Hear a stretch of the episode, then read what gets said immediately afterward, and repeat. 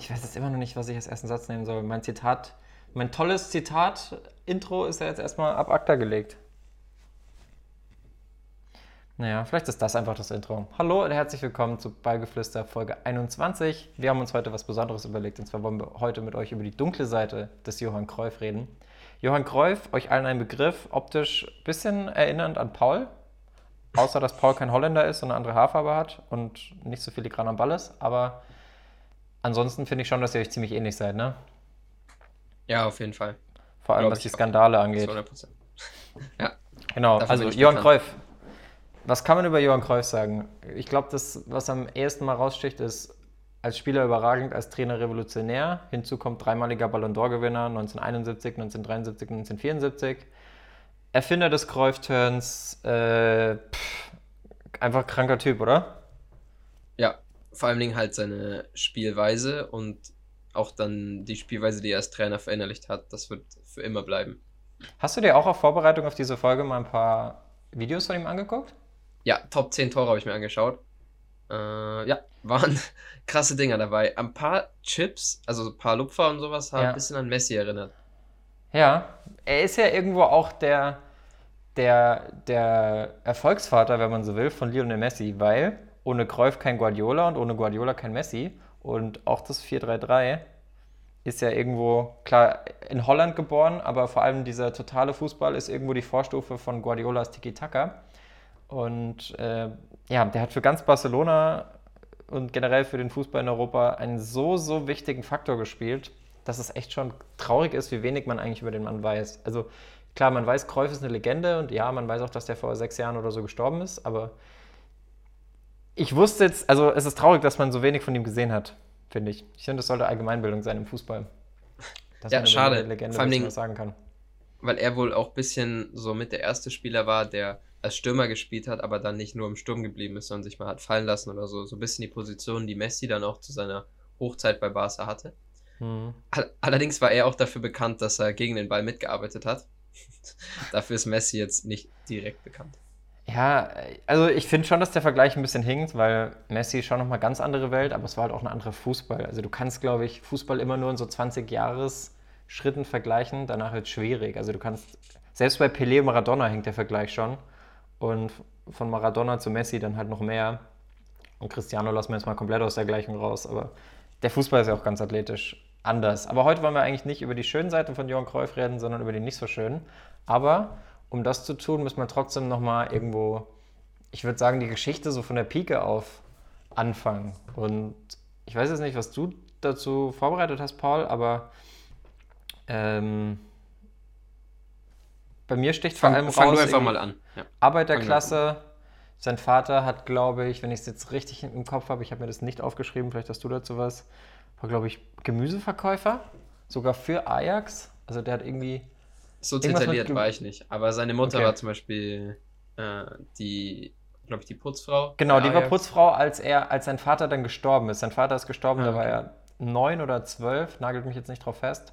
Und seine Mutter hat, konnte den Laden, den Gemüseladen dann alleine eben nicht halten und hat dann aber bei Ajax, weil er eben auch Zulieferer von Ajax war oder so, den Job als Putzfrau bekommen und war damit äh, quasi von Anfang an in der Ajax-Kabine präsent. Also mit zwölf Jahren das erste Mal, mit 15 ist er dann, glaube ich, hingewechselt, hat vielleicht auch schon mit den Profis trainiert und mit 17 dann sein Debüt. Und so ging es immer weiter. Also er war ein ganz, ganz, ganz großes Talent und wie das oft so ist, also das ist ja irgendwo auch eine Charakterfrage, aber mit so viel Talent und so viel Lob und Lobeshymnen und Zuspruch von allen Seiten kommt man halt auch schnell an den Punkt, wo einem das vielleicht zu Kopf steigt. Man muss aber ein bisschen äh, sich das anders vorstellen, weil damals war Ajax noch ein semi-professioneller Verein zu den Beginnzeiten von Cruyff. Sprich, Stimmt, das war so weiß- ein Dorfclub, ne? Genau, du hast weniger. gerade zwar mit den Profis trainieren ge- gesagt und ja, ich, äh, ich weiß, was du meinst, halt mit den Herren oben trainieren. Und bei Ajax kann man sich das nicht vorstellen, dass die Herren keine Profis sind. Aber zu den Zeiten, wo Cruyff gerade eben den Sprung geschafft hat, war es eigentlich noch ein semi-professioneller Verein. Ja, wir, wir reden von einer Zeit, also er ist 1947 geboren. Wenn er mit 17 debütiert hat, dann war das äh, 64. 64. Das war natürlich Ja. noch eine ganz andere Zeit. Also das ist jetzt auch schon über 50 Jahre her. Ja. Aber ich finde es irgendwo, also ich, ich glaube, er war schon durchaus sehr narzisstisch und egoistisch veranlagt. Anders kann man sich das nicht erklären. Ich glaube trotzdem, dass du auf einem gewissen Level nicht drumherum kommst, auch dieses Selbstverständnis zu haben, dass du was Besonderes bist. Weil man sieht jetzt gerade, ich weiß nicht, ob du es mitbekommen hast, aber Pelé hat die Tage wieder eine sehr komische Aussage getätigt. Ja, ist wahrscheinlich sehr, sehr schwer, wenn du von allen Seiten angehimmelt wirst, auf dem Level da noch irgendwie einen kühlen Kopf zu bewahren. Und äh, sein einziges Problem war halt so ein bisschen, also das von Johann Cruyff, dass er halt immer wusste, wie gut er ist. Also er hat zum Beispiel mal nach der WM 74 gesagt, ich stehe für eine Ära, in der bewiesen wurde, dass Fußball gleichzeitig attraktiv und erfolgreich sein kann und außerdem sehr viel Spaß macht. Das, ja, macht es schwierig. Also er war schon immer irgendwie so ein Rebell. Ich habe ein Zitat über ihn gelesen, mit dem ich ihn dann gestern auch meinem Papa beschrieben habe. Und zwar war das, er wusste immer alles besser, aber das Ding war, er wusste es auch wirklich besser. Also er, er hat sozusagen immer alle korrigiert. Taktisch schon. Aber, aber niemand hat so richtig was äh, sich getraut, was gegen ihn zu sagen, weil er einfach so oft recht hatte. Ja, er, er war auch einfach ein absolutes Genie. Das habe ich, ich habe ich hab ein Interview von ihm geguckt vorhin ähm, in einer holländischen Talkshow, wo englischer Untertitel stand. Was ganz witzig ist, weil man eigentlich manchmal das Holländische besser versteht als das, was drunter steht, weil es fast deutsch klingt. Und ey, ein absolutes Genie. Also wie der erklärt hat, wie schon zu seiner aktiven Zeit äh, eine Raute funktioniert hat und wie er sie interpretiert im Vergleich zu allen anderen, war Wahnsinn. Also da ja, genau das gleiche Video habe ich auch gesehen. auch gesehen. Wahnsinn. Wo die ja, irgendwie, Wahnsinn. Also wenn ich, ich krieg's glaube ich nicht komplett hin, weil es wäre auch eine Schande, wenn ich das noch einmal gucken könnte, aber vielleicht kriegen wir es zusammen ein bisschen hin. Also so wie ich es verstanden habe, war es so, dass sie damals bei Barcelona, als er noch Spieler war, im 3-4-3 gespielt haben, mit einer Raute im Mittelfeld und der einer von den Mittelfeldspielern sich defensiv aber in eine Viererkette hinten hat fallen lassen. Und vorne war es aber so, dass viele Mannschaften oder alle mit 4-4-2 gespielt haben und die zwei Stürmer ähm, dann irgendwie so ein bisschen Mann gegen Mann mit den Verteidigern waren. Und bei denen war es so, wenn du einen besten Stürmer hast, stell ihn vorne rein. Sowas wie Van Nistelrooy hat er, glaube ich, als Beispiel genannt. Äh, ja. Und dadurch kamen eben diese drei Spitzen. Also er hat eigentlich die, das, die Raute war bei ihm nicht im Mittelfeld, sondern wenn man ehrlich ist, war die Raute bei ihm eigentlich Mittelstürmer, zwei Außenstürmer und Zehner, oder? Ja. So habe ich es verstanden. Ja, so, ja, so hat er es am Ende auch gemeint. Ja. Er hat auch so, so einfach so Basics gesagt, wo ich so noch über noch nie drüber nachgedacht habe. Zum Beispiel sagt man ja oft, äh, wenn äh, komm kurz, um jemandem zu helfen, damit er eine Anspielstation hat. Aber zum Beispiel über ihn selber hat er, gesa hat er gesagt, dass ihm es dass eigentlich lieber war, soll, ne? genau, dass man weggehen soll, weil er so gut im 1 gegen 1 ist. Also das ist zum Beispiel, wenn du jetzt Neymar entgegenkommst, um ihm zu helfen, tust ihm vielleicht eigentlich was Schlechtes, weil er ja. lieber den Gegner halt schwindlig spielen würde. Stimmt. Stimmt, absolut. Was ich, und was ich auch noch erhellend fand in dem Zusammenhang, ich meine, dass man mal einem Spieler Platz macht, wenn er dribbeln will, ist ja irgendwo selbstverständlich. Was ich interessant fand, wie logisch er das erklärt hat, äh, eben nochmal zu dem Fall zurück, dass der eine sich in die Viererkette hinten fallen lässt. Und dann hat er gezeigt, wie sich das Mittelfeld verschiebt und dass der Außenstürmer dann vorne auf die andere Seite rüberzieht, damit da mehr Platz ist und tralala. Also ein sehr ausgefuchstes System, das irgendwo darauf basiert, dass alle Spieler was am Ball können. Und da kommt eben auch dieser Begriff Total Football, den er mitgeprägt hat. Man muss ehrlicherweise sagen, er hat es nicht erfunden. Das war eigentlich sein Trainer bei Ajax und auch sein Mentor über lange Zeit, ähm, nämlich ein gewisser Rinus Michels. Wahrscheinlich sagt man, sorry, ich habe gerade auf meine Kamera getapst, wahrscheinlich sagt man Rinus Michels oder Michaels, aber ja, das war Unnötiges so, Detail. Unnötiges Detail, aber trotzdem Interessant. Also der hat so den Weg geebnet, geebnet, aber Cruyff, weil er halt diese Genie war, hat eigentlich die ganzen Lorbeeren geerntet. Und Pep Guardiola hat ja auch gesagt, das berühmte Zitat, Johann Cruyff hat die Kathedrale erbaut und alle nach ihm erhalten sie nur. Das war jetzt in Bezug auf seine Barca-Trainerkarriere. Kommen wir noch ja. zu. Zurück äh, zu den ich, schlechten Seiten. Willst du noch was sagen? Genau, nee, ich würde perfekt die Überleitung dazu schaffen. Und zwar hat dieser Michels eben gesagt, der Michels hat über Cruyff gesagt, dass er eines Tages mit zwei Psychologen am Trainingszentrum angekommen ist weil ein Psychologe für Kräuf alleine nicht gereicht hat.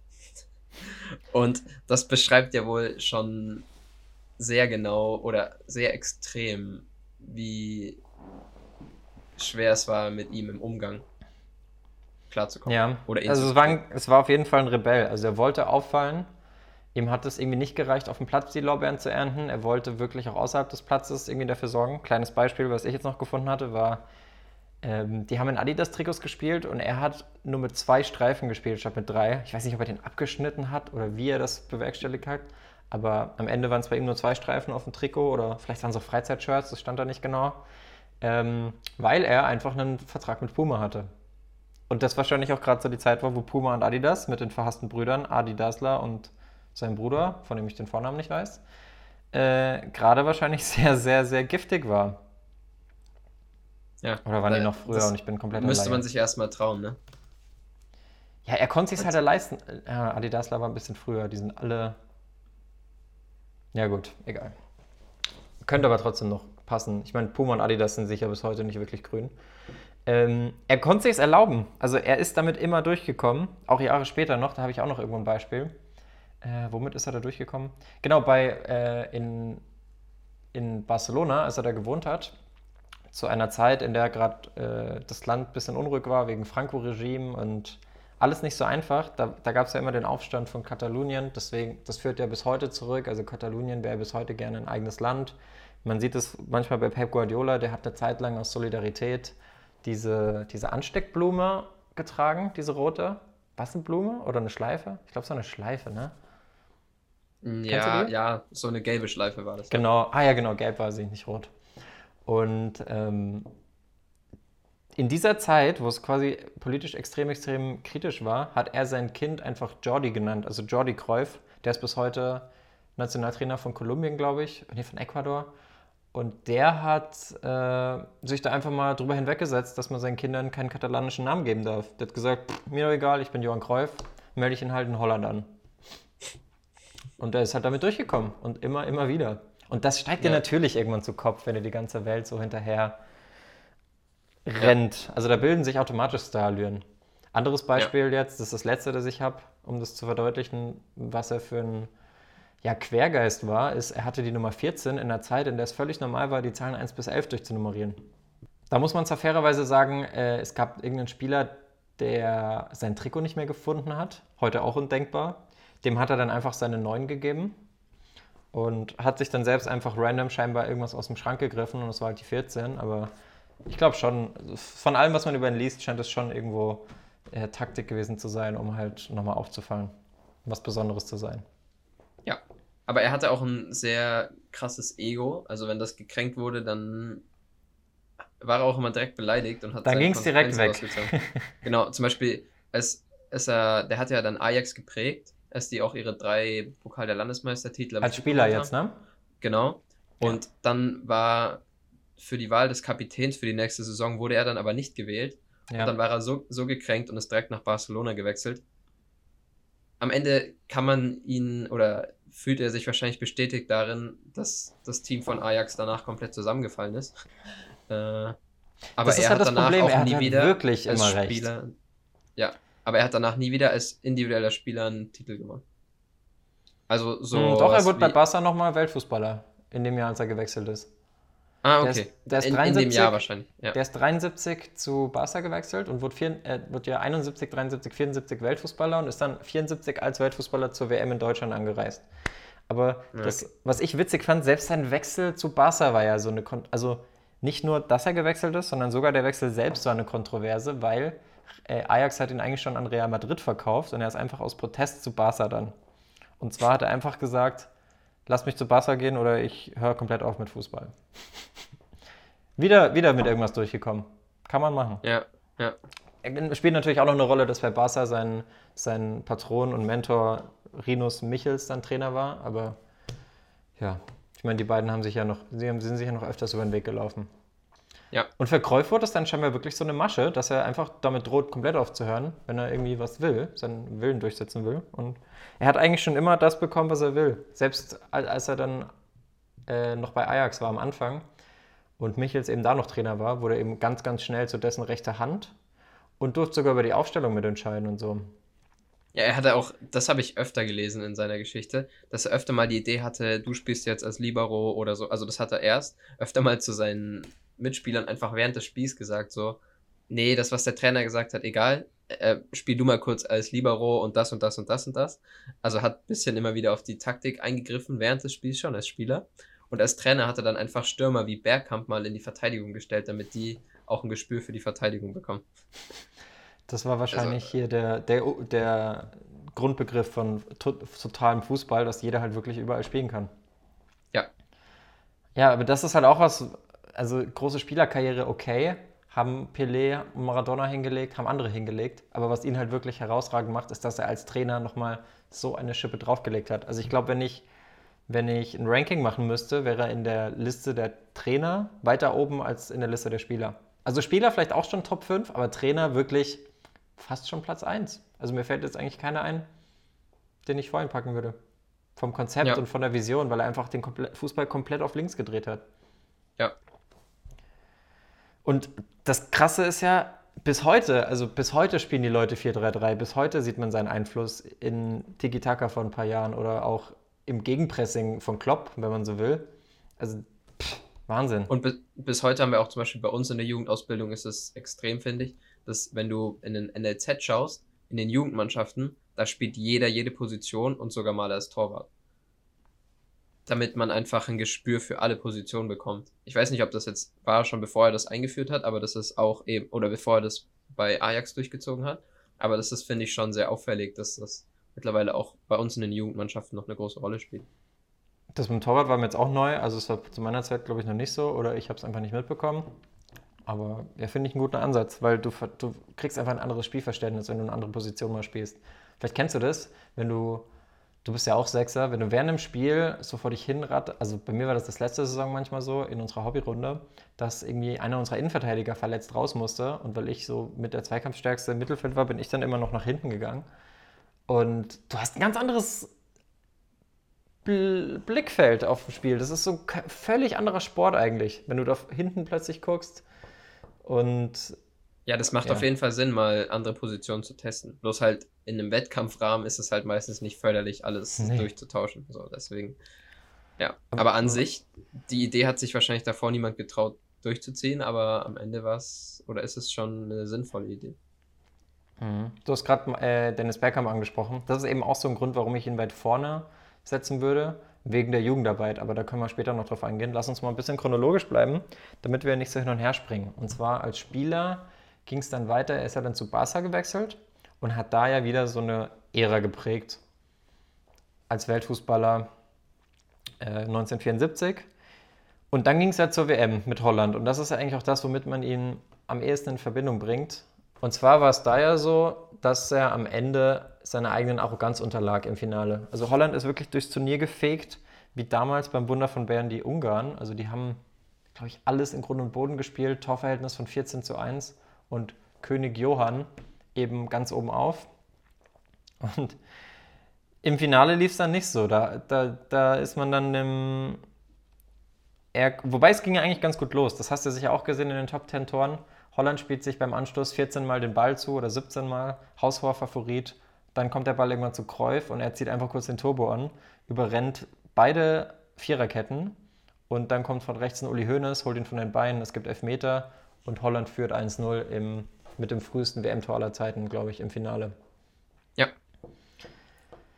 Und dann wurden sie sich zu sicher. Dann hat, glaube ich, wer war es, ein gewisser Stürmer bei den Deutschen, der ist, glaube ich, auch nur den Freaks ein Begriff, Bernd Hölzenbein. Hattest du den auf dem Schirm vor der Geschichte? Wahrscheinlich nicht, ne?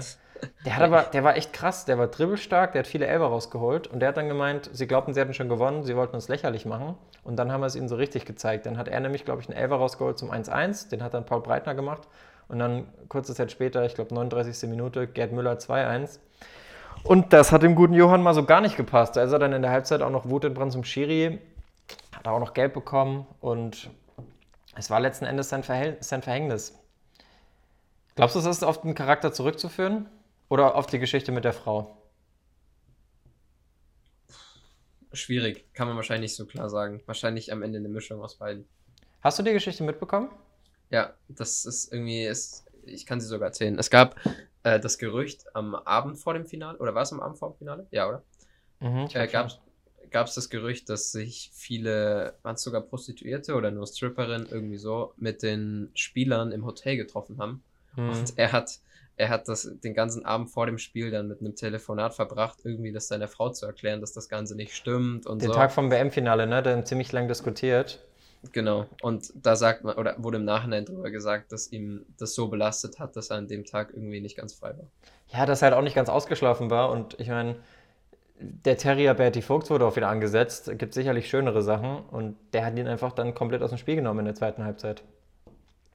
Aber was ich sauwitzig fand bei dieser Story war, also wenn ich es richtig gelesen habe, dann war das mit dieser Hoteleskapade wahrscheinlich öfters, aber darüber, wo berichtet wurde, war nach dem Spiel gegen die DDR. Da haben die ziemlich dominant gespielt und auch zu Recht gewonnen.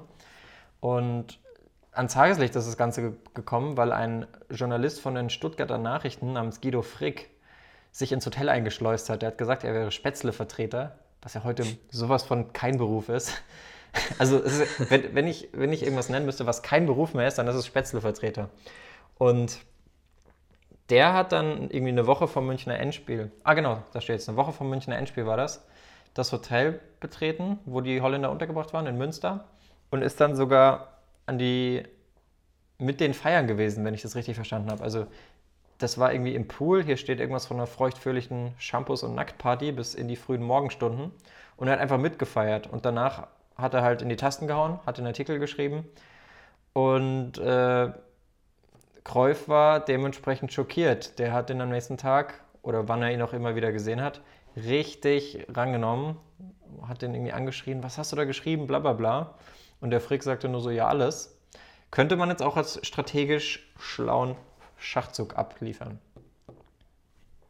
Aber schon ein bisschen hinterhältig, ne? Würde heute so auf keinen Fall mehr funktionieren. Ich glaube auch nicht. Witzig war auch am 50. Geburtstag ähm, von Cruyff wurde der Frick dann vom holländischen Fernsehen eingeladen, weil er inzwischen Landschaftsmaler ist, weil er wahrscheinlich auch gemerkt hat, dass Spätzle-Vertreter kein Beruf mehr ist und wollte den Star dann mit einem Gemälde überraschen und besänftigen, aber der Cruyff ließ ihn halt, wie er halt so war, ließ er ihn halt einfach abfahren. So der, der Stachel saß halt scheinbar noch sehr tief. Und was ich aber auch mal sagen muss, großes Shoutout an Danny Costa, die Frau von Johann Cruyff, übrigens bis zum Ende, also bis zu seinem Tod war er mit ihr verheiratet, die ihm einfach vom wichtigsten Spiel seines Lebens eine Szene macht. Muss man auch erstmal machen. Also klar verstehe ich irgendwo, Untreue, pipapo, aber hätten wir auch noch einen Tag warten können, oder? Ich meine, wäre jetzt nicht weggelaufen. Mm, ja, wir kennen alle die Frauen, oder? Weiber, du. Das, ob das dann auch einen Tag warten kann, immer. Ist, glaube ich, schwer, das rational abzusetzen. Und vor allem, vielleicht dachte sie sich auch, ja, okay, wenn du mich eh betrogen hast, dann ist es mir jetzt auch scheißegal, ob du das Finale gewinnst. Im Nachhinein war sie vielleicht sogar ein bisschen reu, reumütig und hat es vielleicht sogar ein bisschen bereut, könnte ich mir vorstellen. Weil das ist ja schon immer so der große Wermutstropfen im Leben von Johann Cruyff gewesen, dass er eben nie diesen Titel gewonnen hat. Und die mussten ja dann noch 70 Jahre damit leben. Also 40. Ja. Weil es auch seine einzige WM war in seiner Karriere. Hat er nur die gespielt? Ja, das war seine einzige Ach, krass. WM. Vor der 78 gab es einen Vorfall. Können wir einfach kurz machen. Es gab wohl, also es waren ein bisschen persönliche Gründe. Und es gab am Ende nie eine klare Sache, warum er nicht angetreten ist. Aber also wenn ich raten also, müsste, Differenzen mit irgendwem. nee, er ist kurz vorher zurückgetreten. Und dann haben viele gesagt, dass er dort nicht hingefahren ist, weil er ein Problem mit dem argentinischen Militär hatte. Also weil er das irgendwie boykottieren wollte, weil er mit denen irgendwie nicht einverstanden war, mit denen, ihr, äh, mit denen ihrer Sichtweise. Aber offiziell war wohl die Aussage, dass er Angst hatte, dass seiner Familie was passiert, wenn er zur Weltmeisterschaft in Argentinien ist. Okay, krass. Also war irgendwie auch ein bisschen, ja, komisch. Ja, jetzt hatten wir irgendwie Frauenskandal, wir hatten Meinungsverschiedenheiten. Fehlt eigentlich nur noch Wie Geld. Geld habe ich auch noch was gefunden. Er hat in der Nationalmannschaft mal als Anführer einen Streik angezettelt, dass die Spieler mehr, damit die Spieler mehr Gehalt bekommen. Ja, und er ist einfach mal, nachdem Ajax ihm nicht mehr mehr zahlen wollte, einfach zu Feyenoord gegangen, zum direkten Konkurrenten. Das war auch Aber es geil. wurde, es wurde einfach belohnt, weil erst hat Ajax den Titel gewonnen dann haben die nicht mehr gezahlt, ist er zu Feyenoord, dann haben die den Titel gewonnen. das, das spricht halt für Johann Kräufer, der war halt da auch schon 36. Ja, aber man muss ein paar Jahre. Für Geneva. Ja, aber finanziell nicht so, weil man muss noch ein paar Jahre zurückspulen. Der hat äh, bei Barca eigentlich seine Karriere beendet und hat dann gemerkt, oh, ich habe mein Geld ein bisschen schlecht angelegt. Vielleicht soll ich nochmal anfangen. Und dann ging er in die USA, was ja damals eigentlich relativ unüblich war, wobei der Kaiser hat es ja auch gemacht. Und da war er dann sogar bei drei Vereinen. Erst bei New York Cosmos, dann bei den LA Aztecs. Das war wahrscheinlich irgendein so mexikanischer Hippie-Club. Da wieder unter Rinus Michels trainiert. Und dann bei den Washington Diplomats, was ein bisschen klingt wie die Hausfrauenmannschaft vom Weißen Haus. dann ist er Darf kurz zu Lev Ja? Ich habe noch kurz eine USA-Geschichte zu ihm. Das hat klar. einer seiner, Mit seiner Mitspieler erzählt. Und zwar waren die mit einem Mannschaftsbus in den USA unterwegs und die waren in Florida und Cruyff war davor niemals, noch nie in Florida. Und das Navi vom, Tax äh, vom Busfahrer hat aber nicht funktioniert. Und niemand hatte einen Plan, wo die gerade eigentlich langfahren. Und Cruyff hat einfach navigiert, ohne in dieser Stadt vorher gewesen zu sein. Und am Ende kamen sie wirklich da raus, wo sie hin wollten. Also einfach, Klingt, klingt nach ihm. das kannst du einfach nicht erklären, oder? Nee. Man kann ihm Einfach auch, so ich weiß auch nicht, Richtig guten Instinkt wahrscheinlich. Glaubst du, man kann ihm einen Vorwurf machen, weil irgendwo bei so ganz krassen Genies gehört doch diese, also die Begriffe, die bei ihm immer gefallen sind, waren starrsinnig, rücksichtslos und streitsüchtig. Das gehört doch auch irgendwie zur Ident- Identität, oder? Ich meine, Maradona lebt es vor, äh, er wird von allen in den Himmel gelobt. Dann sind zwei Stadien nach ihm benannt. Gut, das ist erst später, also der Vollständigkeit halber erwähnt. Das Johann Cruyff Stadion in Amsterdam heißt so, die Ajax Arena. Äh, und das Frauenstadion von Barca heißt auch Estadio Johann Cruyff. Ja. Äh, am Ende ich, sind kann ihm, alle. ich weiß nicht, ob ich ihm einen Vorwurf machen kann, weil er hielt sich halt schon immer für den moralischen Kompass und er hat so oft recht bekommen. alle schwierig. verrückt oder alle extrem guten Spieler sind irgendwo verrückt. Schau dir jetzt mal einen Ronaldo an. Also viele Außer würden Ronaldo Messi. auch, auch nachsagen, dass er ein bisschen verrückt ist. Und ich glaube auch Messi hat irgendwo seine Tücken. Der, der verbirgt sie nur sehr, sehr gut. Auf jeden Fall ist Johann Cruyff dann zurück zu Levante. Also ganz kurz nur zu Levante und dann zurück zu Ajax, so rum. Äh, da haben sie dann sogar zweimal den Titel geholt. Wahrscheinlich sogar in zwei Jahren. Und dann kam eben die Sache, die du gerade erklärt hast. Dann ist er zu Feyenoord, weil er mehr Geld wollte und wurde halt wieder Meister und Pokalsieger. Und Ajax hat sich davon eigentlich bis heute nicht erholt, wenn man ehrlich ist. Wobei doch, als zwischendrin, als er dann Trainer war dort. Weil er ist dann 1985 zurück als Trainer zu Ajax und hat dann in der Jugend, und darauf wollte ich vorhin hinaus, Spieler wie Marco van Basten, Frank Reichardt oder eben der von dir genannte Dennis Bergkamp hervorgezüchtet. Und dann, man kann sich's denken, gab es wieder Kontroversen. Er wollte seinen Vertrag um zwei Jahre verlängern, Ajax hat ihm nur ein Jahr angeboten. Also ging er 1988 wieder zu Barca. Und jetzt stell dir mal vor, er wäre damals bei Ajax geblieben. Wäre dann Ajax heute die Weltmacht im Fußball? Puh. Ich glaube, schwierig, aber irgendwo brauchst du, um eine Weltmacht im Fußball zu sein, auch eine starke Heimliga.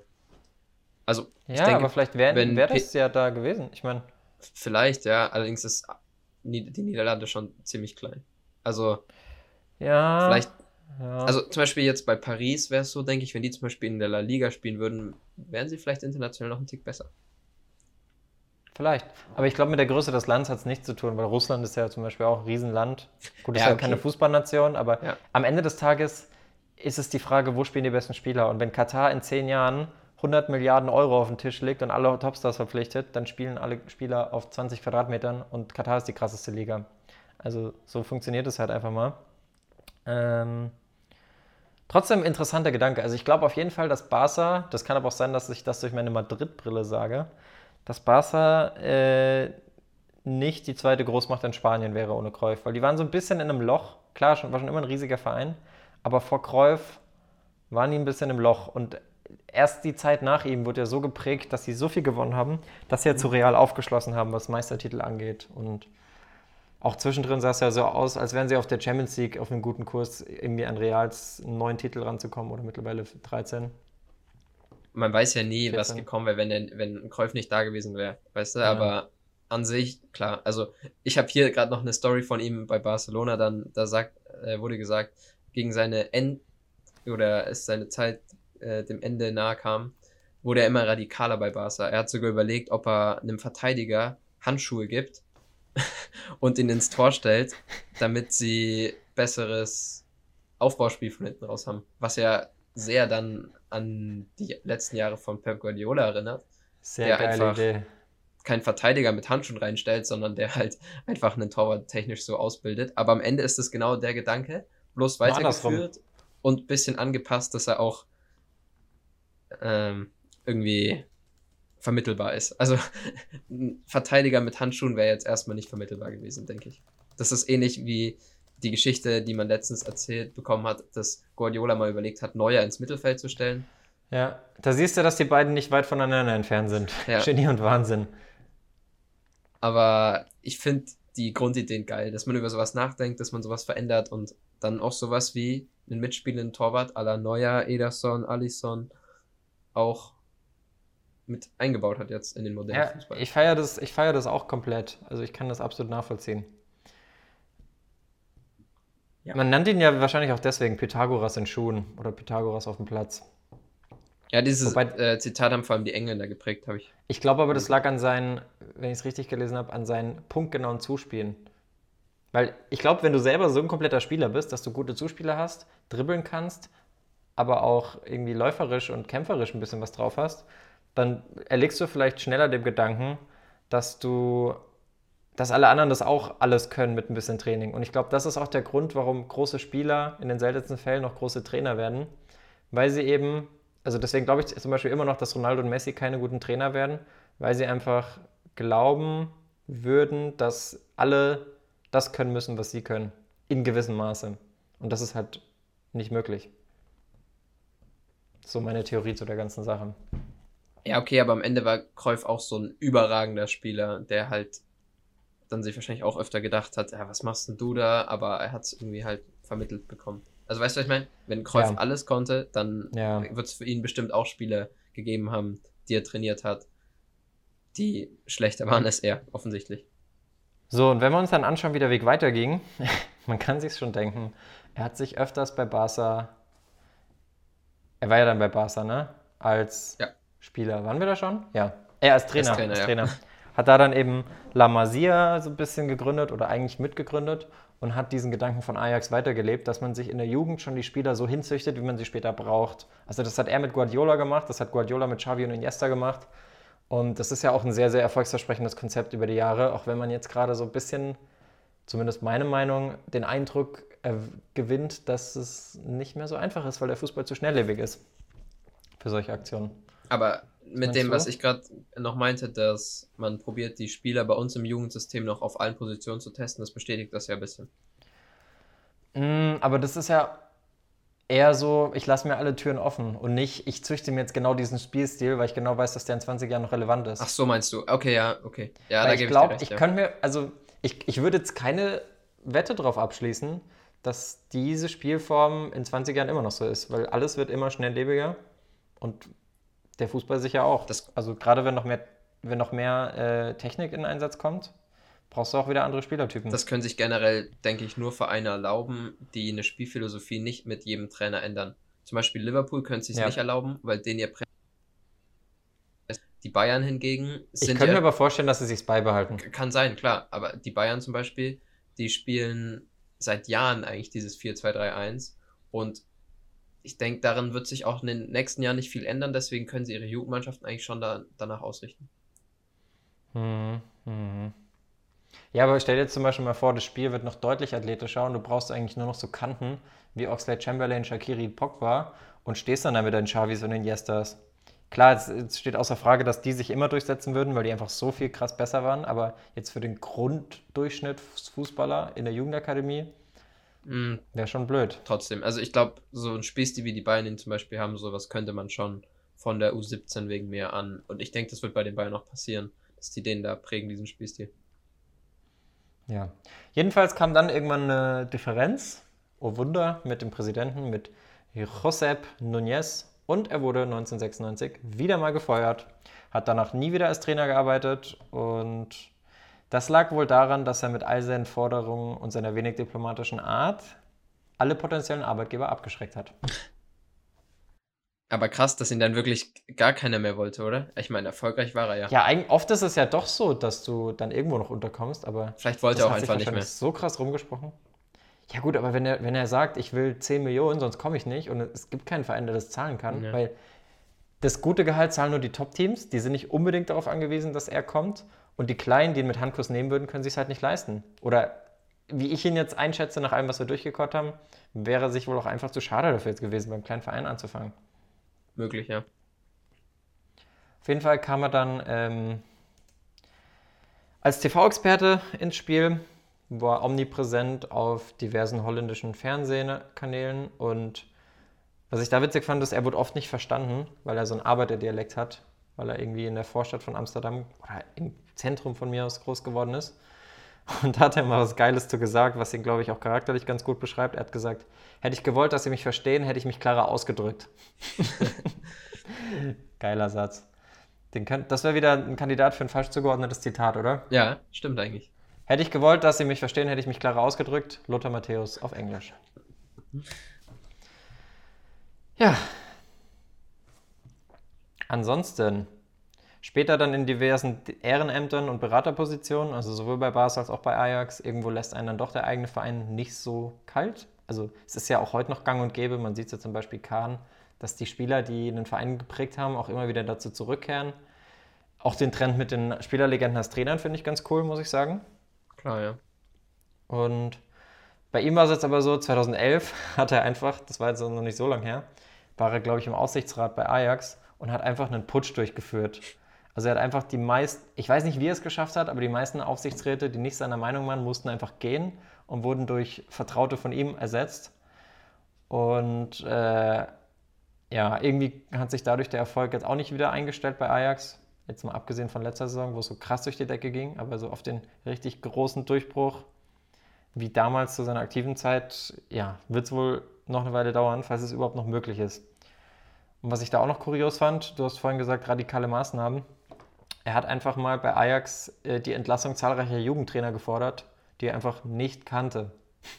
Ja. Aber so ohne irgendwelchen Kontext. Einfach gesagt, du musst weg, du musst weg und du musst weg. Und das war dann sogar äh, einer der Spieler, die er groß gemacht hat selber, die dann gesagt hat, nee, sorry. War es sogar Bergkamp? Oder wer arbeitet denn da zurzeit bei Ajax in der Führung? Äh, also Bergkamp, ich glaube schon. Ich glaube Bergkamp. Ich, das einer der sportlicher Leiter oder an, so. Oder von, entweder von Van Basten, Van Basten. Von, ich glaube, es war von Basten, der gesagt hat, ey, sorry, aber du hast viel für mich getan und so und ich bin dir auch dafür alles dankbar, aber wir können jetzt hier nicht einfach die Hälfte unserer Jugendtrainer entlassen, nur weil du die nicht kennst. also, und danach war er auch wieder so gekränkt. Also irgendwie, ja. Ja, großes Ego halt, ne? Ich habe dazu ein passendes Zitat von einem äh, holländischen Journalisten gehabt und der meinte, mhm. nach dem Vorfall mit dem Barca-Präsidenten, als er da gekündigt wurde, also bei seiner letzten Trainerstation, da soll es irgendwie auch ganz schön hin und her gegangen sein, oh Wunder. Und danach meinte dieser holländische, Journali dieser holländische Journalist nur, man soll nicht denken, dass Johann nicht an Gott geglaubt hat, aber ich glaube, er hat nur an sich selber gedacht. Oder hat nur believe in himself. Also er war wirklich so von sich überzeugt und ja. Oh Mann. Das ist, äh, ja, typisch Johann, wird man wohl sagen. Aber ich glaube, es ist auch irgendwo immer mit einer Negativseite belastet. Also klar, die haben wir jetzt ja auch weitestgehend aufgedeckt, aber was, was glaube ich wirklich, wirklich stark überwiegt. Und da sieht man halt auch, dass äh, Dankbarkeit oder Bescheidenheit und vor allem halt eben Freundlichkeit doch noch ein großer, großer Schlüssel zu Erfolg ist und sich, dass man sich damit auch viele Freunde machen kann. Ich meine, wäre er nicht so arrogant gewesen, hätte er sich ja nochmal einen Trainerjob bekommen. Und wahrscheinlich wäre er Weltmeister geworden, weil die holländische Mannschaft gilt bis heute als eine der besten, die nie den WM-Titel gewonnen haben. Wahrscheinlich sogar die beste, die wirklich, wirklich gut besetzt waren. Und das muss halt wirklich tief schmerzen. Also da hat er dann schon noch irgendwo den Preis dafür bezahlt, dass er so, ja. ich sag mal, aufgeblasen im Ego war. Ja. Gut. Das Krasse ist auch, das ist, das ist die fast letzte Sache, die ich zu ihm habe. Ähm, er gab Interviews Immer nur in Verbindung damit, dass man an seine Stiftung was gespendet hat. Und wenn ihm der Betrag zu niedrig war, dann hat er einfach damit gedroht, dass er eine Schmähkolumne über die schreibt, weil er selber irgendwie bei einem der größten Abendzeitungen oder so als Kolumnist angestellt war. Sowas wie die Bild wahrscheinlich. Und das ist halt, das ist schon heftig. Da tut es mir auch fast gar nicht leid, dass er ähm, so gnadenlos vorgeführt wurde bei seinem Abschiedsspiel. Kennst du die Story? 8-0 oder so, ne? Gegen die Bayern sogar? 8-0 gegen die Bayern. Er hat sich die Bayern ausgesucht, so ein bisschen als Revanche, weil da waren natürlich damals auch noch die ganzen Leute, die bei Deutschland waren. Hier Gerd Müller und Franz Beckenbauer und Pipapo. Oder ob Franz Beckenbauer noch da war, weiß ich nicht. Paul Breitner war auf jeden Fall dabei. Und die Holländer, die waren ja eh in der Zeit, heute hat es ein bisschen abgeflacht, finde ich, aber auch in der Zeit von meinem Onkel, da, da habe ich auch noch immer gehört, oh Gott, die Holländer. Also das war so ein bisschen die Zeit, wo sich Deutschland und Holland so als Erzfeinde entwickelt haben. Auch 1990 hat er nochmal aufgelebt im WM-Finale mit dem berühmten Spuckangriff von Frank Rijkaard auf Rudi Völler. Äh, und da war es so, die Holländer, die wollten Rache. Also auf der Tribüne, da, das hatte nichts von Freundschaftsspielatmosphäre, das war giftig. Und dann hat Paul Breitner gesagt, Herrschaften, wir zeigen denen heute nochmal, wo es lang geht. Und dann stand es irgendwann 4-0 und Paul Breitner hat dann doch Mitleid bekommen. Und dann hat Müller, Gerd Müller, einfach gesagt, nix da, wir stürmen jetzt weiter. Und dann ging das Ding eben 8-0 aus. Und so musste von der Bühne treten. Das ist dann schon sehr, sehr bitter. Ja, auf jeden ne? Fall. Wünscht man sich nicht. Am, e am Ende von der ganz großen Bühne musste er treten, leider viel zu früh, aufgrund seiner Lungenerkrankung. Also er hatte Lungenkrebs. War aber auch sein Leben lang Ketten Kettenraucher. Also ich kann das gar nicht glauben, was man dabei findet. Da steht wirklich, hast du es auch gelesen? 80 Kippen am Tag. Bis zu 80 Kippen am Tag. Krass, ne? What the fuck? Er musste aber, er, muss, er musste da aber auch äh, relativ früh schon mit Rauchen aufhören und am Ende der Krebs hat ihm dann natürlich auch. Na, so früh war es nicht. Es war 1991, okay. da hatte er einen Bypass-OP ähm, und danach war er dann sogar Botschafter für Nichtraucher-Kampagnen. Da gibt es auch ganz witzige Werbeclips, wo er irgendwie so eine Schachtel Zigaretten rumjongliert. Aber ja, im Alter von 68 verstorben. Äh, schade, Marmelade. Äh, trotzdem einer der größten. Rest in Peace, Johann Cruyff, wird immer gut in Erinnerung bleiben. Und, das muss man zum Schluss auch noch anmerken, er ist der letzte Rekordablösespieler, der unter einer Million lag. Also, das ist ja unser Standpunkt auf diesem Kanal sowieso, dass viele Diskussionen über Gehalt und so und über Ablösesummen überzogen ist, weil es einfach schon immer so war, weil sich die Summen einfach schon immer so gesteigert haben. Und ich könnte mir vorstellen, dass damals auch schon einen Shitstorm gab. Mit seiner Rekordablöse, die war nämlich bei 922.000 Pfund. Und das ist ein Batzen Geld mit für die Zeit. Mit Sicherheit gab es da damals auch sowas wie, dass er einfach, dass er von Ajax nicht mehr Geld bekommen hat und einfach zu Feyenoord gegangen ist. Also wenn du das hm. heute machen würdest, dann würdest du wahrscheinlich richtig in den Dreck gezogen werden von den Medien. Da, Gut, war damals wahrscheinlich auch so, ja, aber, aber da hast so, du halt einfach nur die Zeitung gehabt. Genau, du hast kein Social Media genau, gehabt. kein Social Media und deswegen war also, das Echo nicht so groß glaubst ja auch nicht, dass König Johann sich das anmerken lässt, wenn irgend so ein dahergelaufener Fan ihm was vorwirft. Ist eh noch scheißegal. Ja. Hauptsache, er kann auf der Yacht seine dritte Ehefrau ballern, die er nie hatte, weil er hatte nur eine. Aber ihr versteht das Prinzip. Gut, dann sind wir, glaube ich, durch, oder? Hast du noch was? Nee, bin durch. Zu Johan. Freunde, schreibt uns mal in die Kommentare, was ihr von Johann Kreuf haltet, jetzt wo ihr auch seine dunkle Seite kennt. Ist ja immer so. Also, das ist, glaube ich, auch so ein großes Takeaway fürs Leben. Jede Person hat irgendwo eine schlechte Seite, also außer Paul und ich natürlich. Aber man kann schon Sachen an Leuten bewundern, aber man kann nie die Person als Ganzes bewundern, weil jede Person irgendwo auch jetzt nicht unbedingt Leichen im Keller oder Dreck am, Steck, Dreck am Stecken hat, aber irgendwo auch eine, eine Seite, die nicht so bewundernswert ist. Und ja, das war die von Johann Kreuf. Schreibt uns mal, welchen Fact ihr über ihn am interessantesten fandet. Und wenn ihr weitere Themenwünsche habt, wir werden jetzt in Zukunft öfter solche Story-Formate einführen, gerade in Zeiten, wo es jetzt keinen aktuellen Fußball gibt. Mir hat sehr viel Spaß gemacht. Ich hoffe dir auch, Paul. Und dann sehen wir uns nächstes Mal wieder. Letztes Wort hast du immer du. Gerne könnt ihr auch mal reinschreiben, ob ihr die dunkle Seite schon kanntet. Für uns beide war es jetzt, wir wussten beide, ah ja, da war irgendwas, aber wir haben uns jetzt erst so richtig mal damit beschäftigt gehabt. Oder ich zumindest. Du, denke ich auch. Ja. Ab, also auf einem intensiven Level. Irgendwo wusste man es schon, aber jetzt nicht so detailliert. Genau.